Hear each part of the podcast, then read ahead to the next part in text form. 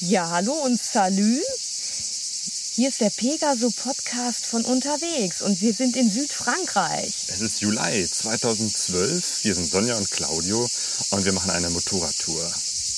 Ja, und äh, gestern sind wir im kalten, naja, nicht ganz so kalten, aber für einen Sommer recht bedeckten, kühlen Deutschland gestartet. Und, Bei Regen. Mh, genau, bei Regen und Gewitter und sind dann von, na, was war das jetzt noch? Neu-Isenburg bei Frankfurt.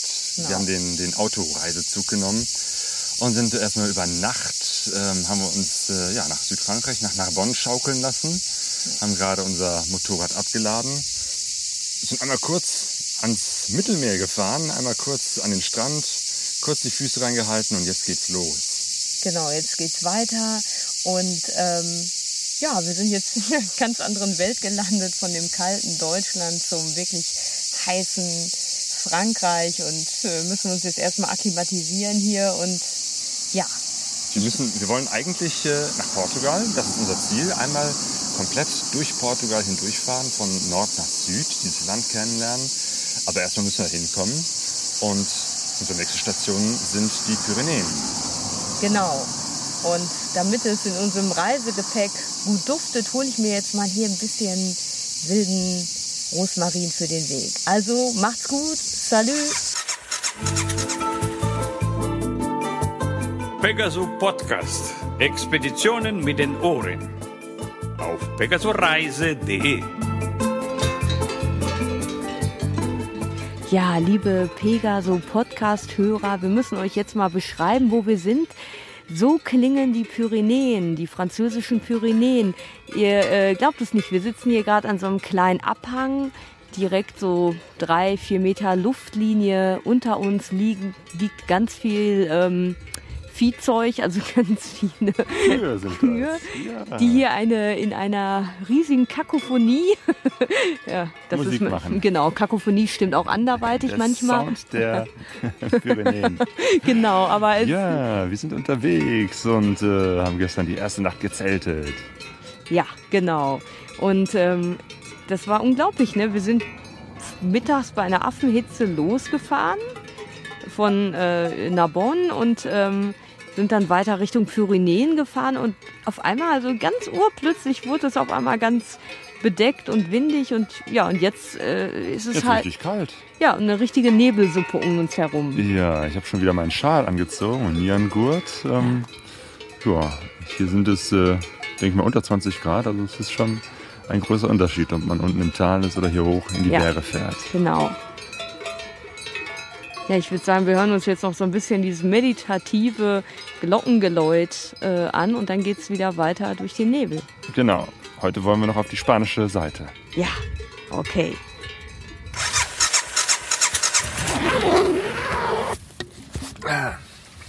Die Geräusche beim Campen. Ja, guten Morgen, Claudio. Guten Morgen, Sonja. Wir sind jetzt ähm, ja in der Nähe von der portugiesischen Grenze und die letzten Tage haben wir in Spanien verbracht, sind durch Spanien gefahren und das war wirklich sehr abwechslungsreich. Also ähm, ja, ich weiß jetzt gar nicht, wo, mal, wo wir anfangen können. Es fing ja schon damit an, dass wir durch die Pyrenäen nach Spanien reingefahren sind, durch eine grandiose Berglandschaft und ähm, wir sind vorher in äh, Frankreich die ganze Zeit durch Nebelwände gefahren und auf einmal wie auf Knopfdruck riss dann auf, den, auf der spanischen Seite die Sonne auf und es wurde auf einmal plötzlich ganz heiß und wir mussten ganz schnell aus unseren Thermosachen raus.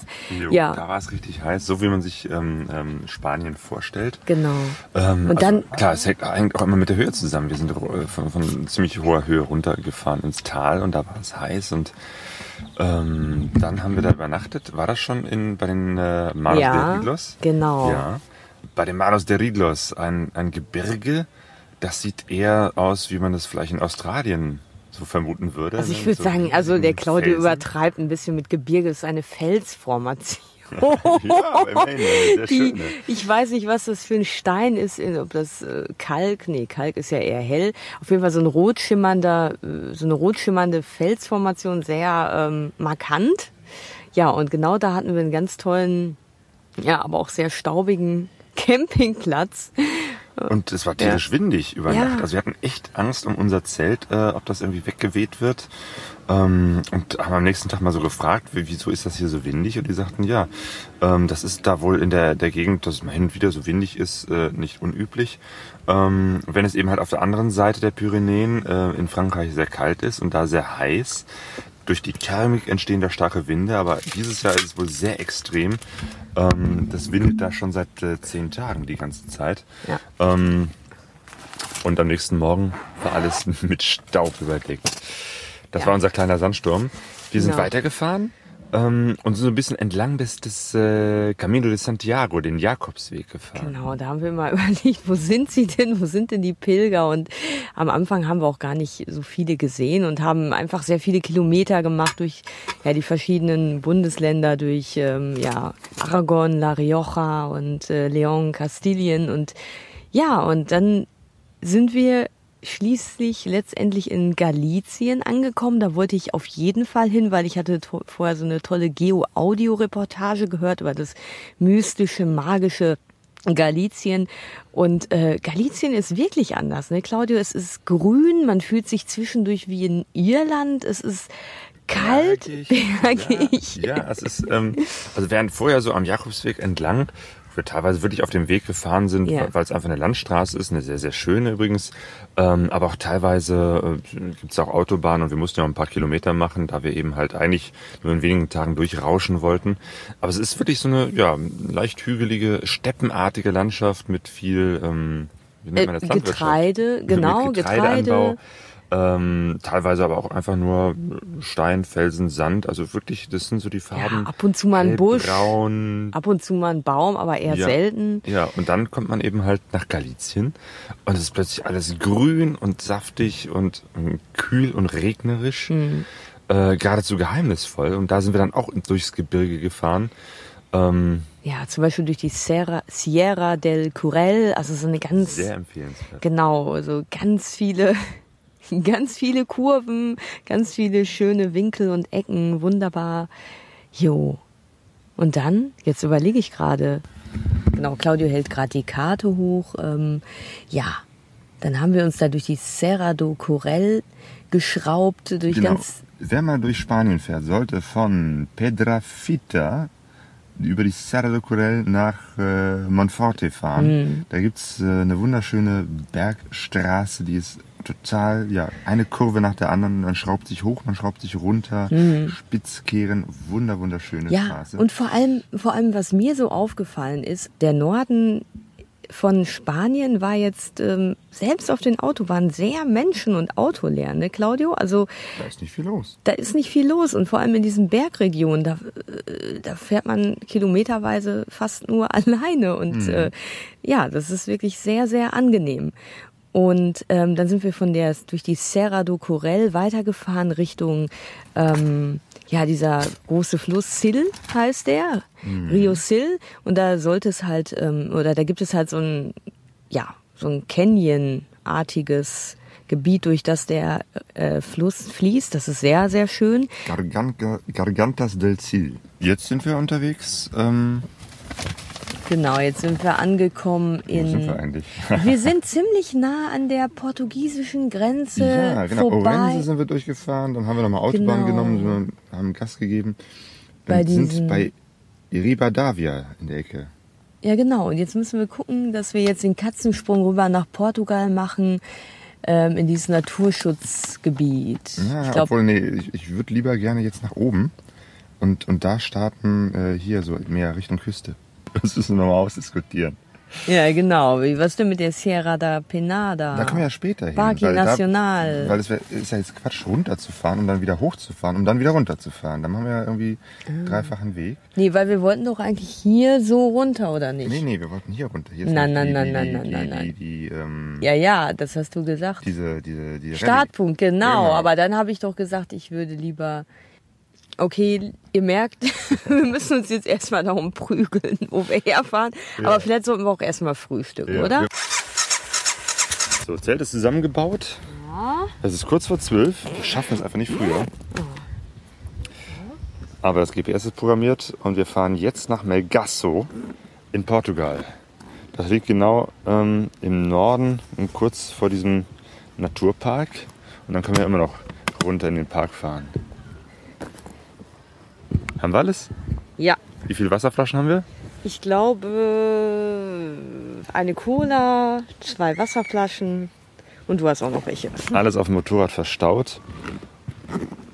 Und es kann losgehen. Auf nach Portugal. Okay. So, wir sind in Portugal angekommen. Ähm, Gerade frisch über die Grenze. Nós somos em Portugal. Nós somos in Portugal. Wir sind bei, Moment, jetzt gucke ich mal gerade ganz exakt, wo wir über die Grenze gefahren sind. Wie heißt der, der Ort hier? Warum habe ich den jetzt hier nicht? Melgaço. Melgaço.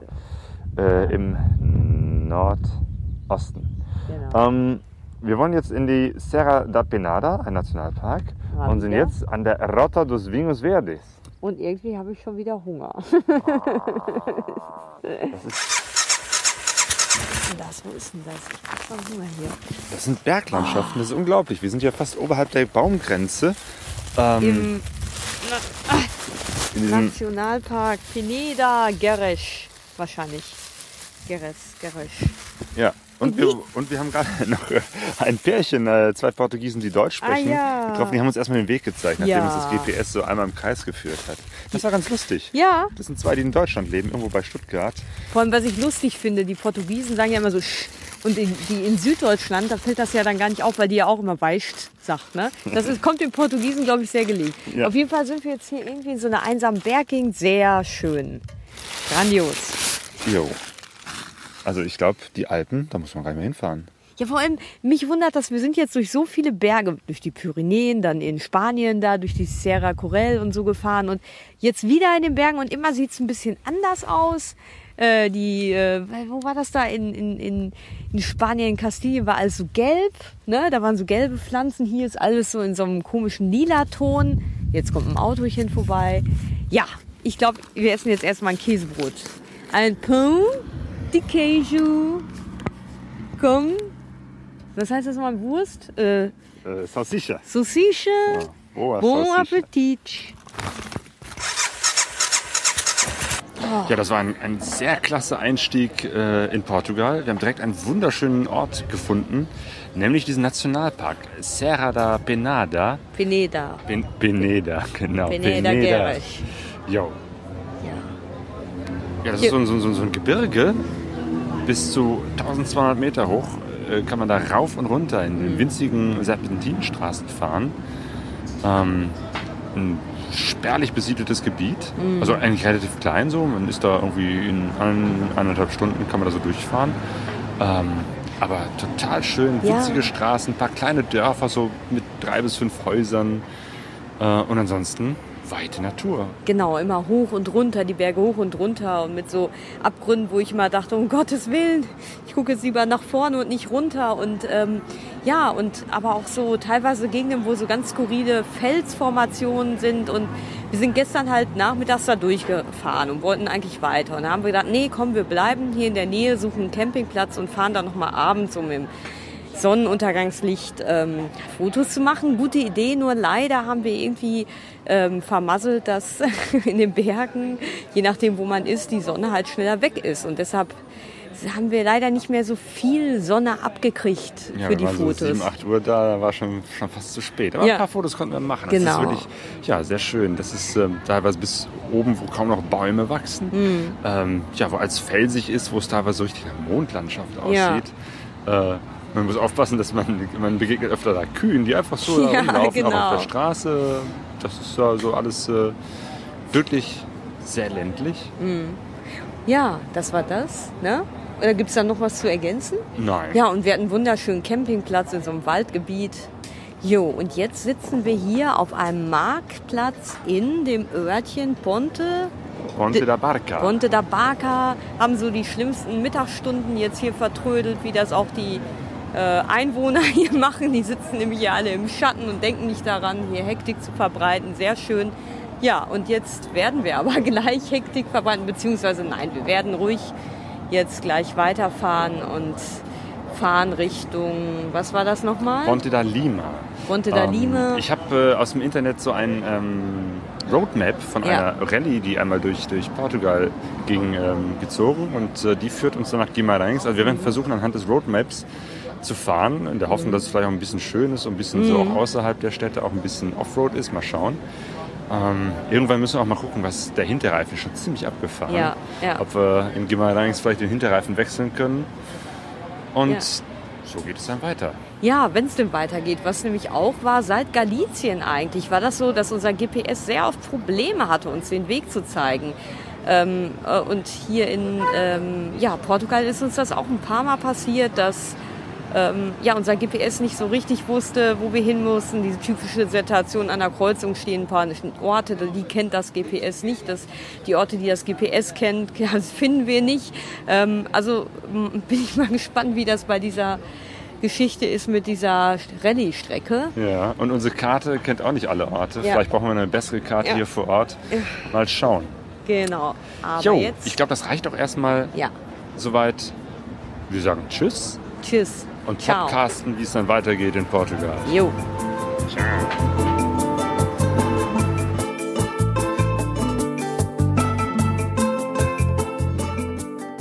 pegasoreise.de